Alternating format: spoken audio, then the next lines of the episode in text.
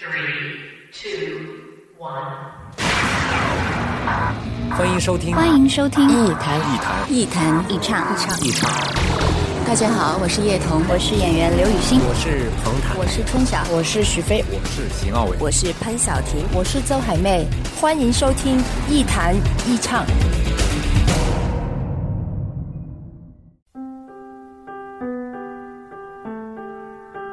远离喧嚣，忘记烦恼，抛开身份，无论年龄，聊聊天，听听歌，将心灵放空。我在与你填满，我只做我的播客，你只做我的听者，简单释然。欢迎收听《一谈一唱》，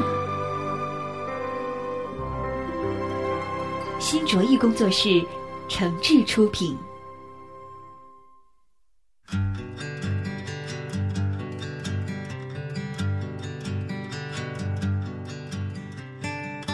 这里是网络播客节目《一谈一唱》，我是梁毅。在收听节目的同时，别忘了关注我的新浪微博“梁毅一九七六”。您可以把自己的意见、想法和感受随时随地的告诉我。当然，您还可以在各大软件市场下载“一谈一唱”的 APP 应用啊，或者搜索下载“爱听三六零”的 APP 应用，获得更多关于“一谈一唱”的节目资料。前几天参加一个朋友的家庭聚会，出席的大都是这个朋友的家人、亲戚啊，还有一些啊比较亲近的朋友。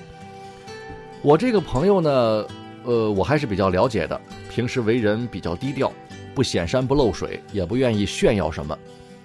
但是这次聚会他办的却是很隆重啊，隆重到连我都比较好奇。既然来的都是自家人，也是比较亲近的人，那干嘛不实惠一点呢？为什么要搞得这么高调呢？宴会结束之后，我们几个比较好的朋友呢，又坐到一块儿啊，我就带着我的这个好奇心去问他。他就说了，不是我高调啊，之所以要请这个客，而且还要办的场面一点、大气一点，有两个原因。一是我周围的人都以为我这几年在做大生意，但是没人关心你挣了多少钱，他们只是在印象里觉得你肯定是发财了。那你要是不好好请个客，他们从感情和心理上是接受不了的。第二呢，就算是在面子上我摆的讲究一点，也没坏处啊。因为不可能每一个人都了解你的苦处、难处和那些背后的辛酸，你也不可能去跟每个人都解释这些事儿。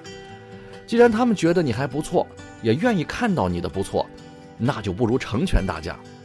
至少这样，他们也能放心的和你继续交往，以后说不定还有什么机会能互相关照一下。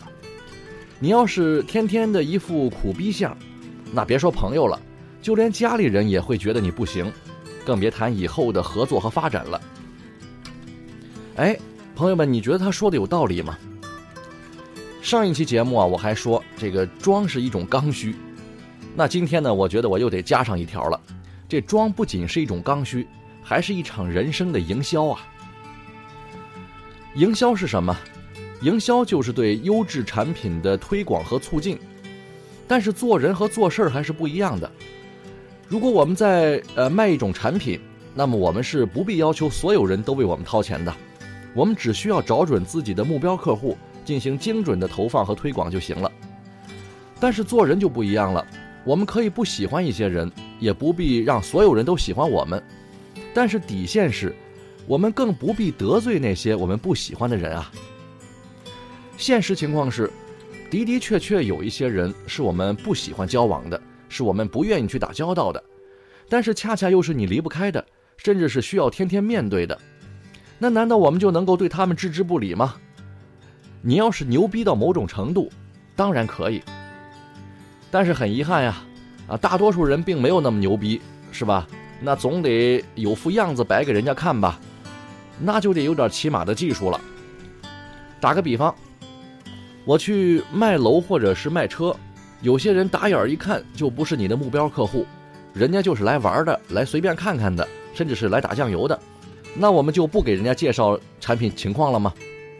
不能，这不仅仅是礼貌问题，还是个职业素养问题。就是非目标客户，你也得规规矩矩的对待。这里面呢有两个原因：第一，这是职业要求，不是你个人任性的选择；第二，在没有掌握足够的信息之前，你并不能够完全的确定啊这些看上去没有购买意向的客户到底是什么样的人，是什么目的，所以你很难说以后他们会不会转化为你的目标客户。更很难保证他们是不是会对你和你的产品进行口碑传播，所以你首先还是得以诚相待，这就是营销的重点。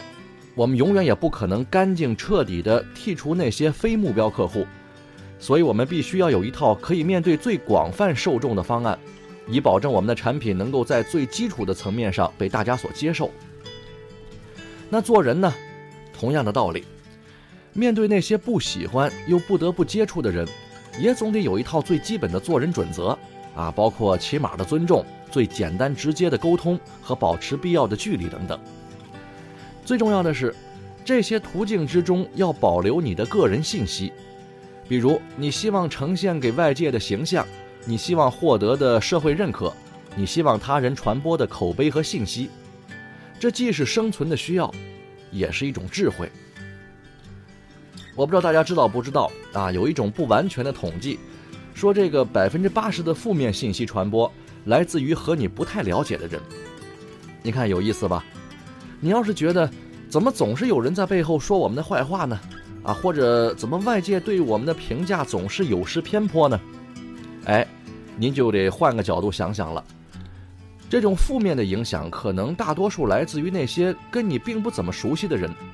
因为他们没有了解你的全部情况啊，啊，更没有道德和感情上的义务帮助你维护个人形象。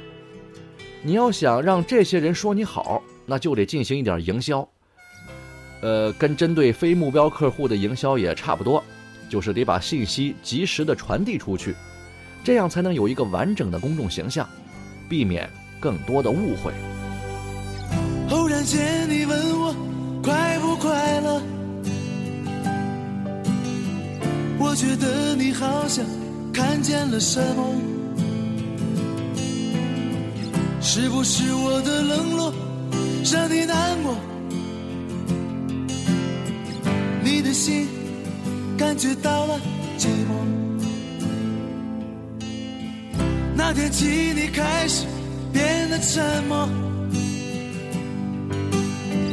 我不知是否还能将你把握。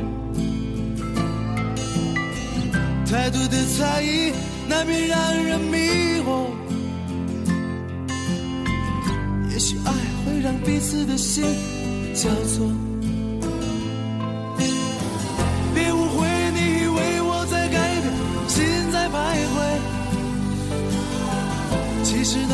是瞬间冲动的麻醉。别误会，我不如你想象的那样完美。有时我也会放纵一次，让自己喝醉。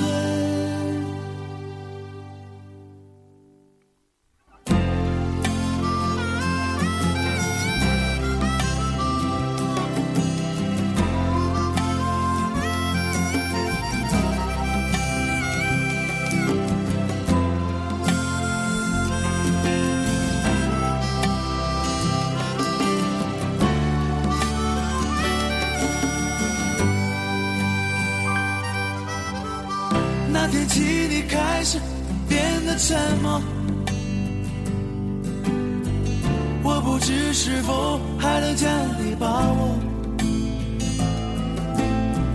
太多的猜疑难免让人迷惑，也许爱会让彼此的心交错。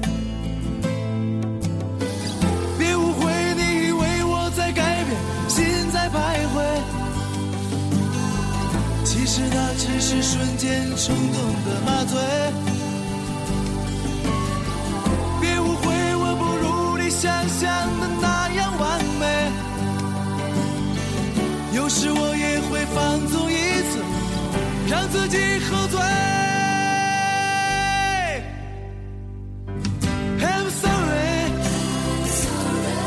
我不是故意在伤害。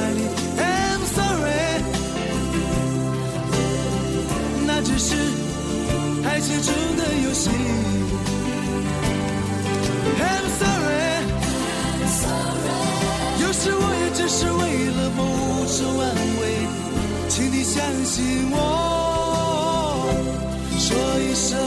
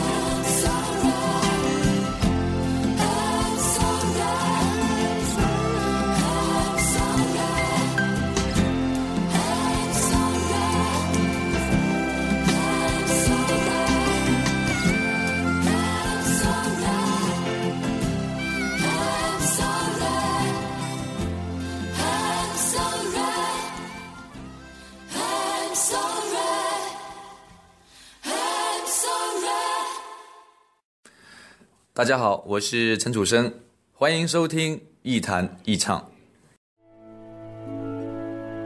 不管晴朗还是阴霾，无论悲伤还是欢喜，有个人愿意陪你说话。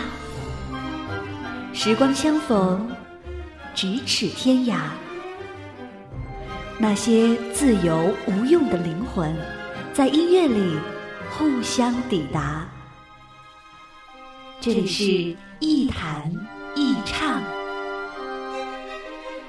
新卓艺工作室诚挚出品。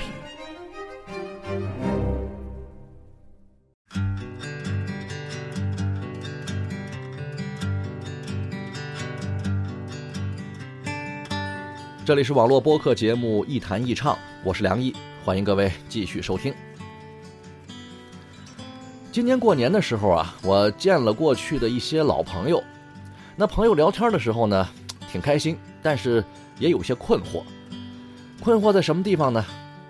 你看这个小时候的朋友吧，我的那些发小啊，就觉得我是苦孩子出身。到了青春期的朋友再见面了吧，他们就觉得，哎，你是文艺青年啊。那工作之后的朋友呢，又觉得我像个公子哥。这种差异性的认知，让我也不得不去思考，那为什么会这样呢？我觉得这首先是信息的沟通问题。很多朋友认识了很多年，但是是不是一直在维系着一种连续性、有效的沟通和交流呢？不能保证。这种时间上沟通的停顿啊，就给主观印象主义带来了空间。所以很多人的认知和评价仍然只能停留在过去他们所了解的你的那个时期。其次，任何营销其实都是一个双向的过程。过去我们主要把营销看作是销售人员的职责，但是互联网时代，单向的售卖式的营销过时了。现在讲究的是什么呢？是参与啊，啊，营销变成了双向的，甚至是开放式的。讲究的是受众对于话题性信息的广泛参与和讨论，从而形成社会化传播。人际交往更是如此。我们把个人形象以各种信息的方式呈现给别人，但是你别指望这就完成了他人对你的了解。更重要的是第二步，第二步就是，啊，你需要他人对你的形象和身份进行评价和衡量，从而描绘出你在他人心目当中的肖像。如果说第一步的营销取决于我们怎么传播个人信息的话，那么第二步的营销就在于你的朋友是怎样评判这些信息。那这就出现了另外一个问题，就是你选择的营销对象和你是不是对位的问题。不是所有人都具有相对客观的评价态度和综合深入的分析能力的。即使你传递的信息足够丰富，也不能保证每个人都做出相同的评价。甚至，同样一个问题啊，有的人可能能正确理解你的动机、行为和结果，但有的人可能就会误解。所以，我们交朋友也好啊，与人交往也好，总是会有一些善解人意的人啊，或者是有悟性的人，能够比较贴切地理解你的本意，并且做出相对客观公正的评价。当然，这种评价不一定都是赞成、支持和认同，也可能夹带着反对、劝阻和争论。所以反过来，这也要求我们本身是一个具备独立思考能力啊，能够正确理解他人观点，也同样善解人意的人。那如果双方都具备这样的特质，那就是人际交往的良性循环，也可以说你遇到了难得的朋友。所以，人际交往其实是更高级的营销模式，它是一个从信息传递到有效反馈，再到形成话题、引发争论和思考，最终走向意见一致的过程。你看，这个模式放在现在的产品营销上，那是什么呢？那就是社会化营销啊。所以总结起来，活着就是一场营销，基本上可以概括为这么几点：第一。努力让自己确定一件事儿，就是我们到底想给别人树立一个什么样的形象，在顺性而为的基础上，理性控制，适度营销，远离感统失调综合症。第二，要想别人了解你，传播信息是基础，但是关键是信息传播既要有价值，又要有一定的连续性，否则容易造成评价的断章取义。第三。遇到合适的人很重要，这点儿呢有点可遇不可求了。但是我们仍然可以尽量在人群当中找出那些具有一定感知能力和独立思考能力，能够对信息做出客观公正和全面深入评价的人。换句话说，努力和比你优秀的人做朋友，基本上没错。第四，别在认知水平低的人身上浪费时间。活着。被误解是难免的，但是有些误解是可以消除的，有些误解是天然存在的。对牛弹琴，浪费的是音乐，难受的是牛，何必呢？好吧，今天节目咱们就说到这儿，下期再见。